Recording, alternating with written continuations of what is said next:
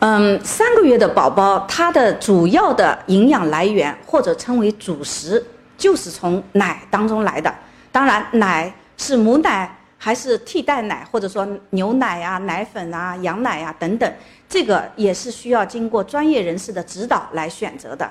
那么，如果三个月的宝宝不愿意吃奶，那要高度的重视，去搞清楚他不吃奶的原因是不是一些疾病，或者说一些生理的异常。啊，病理出现了，我们要把这个情况找出来，及时的给予解决，而不是说用呃其他的这些奶糕啊，或者说是是什么米糊啊来替代。因为三个月之内的宝宝的主要营养，一些优质蛋白就是要从奶制品当中得到，奶是他们的主食。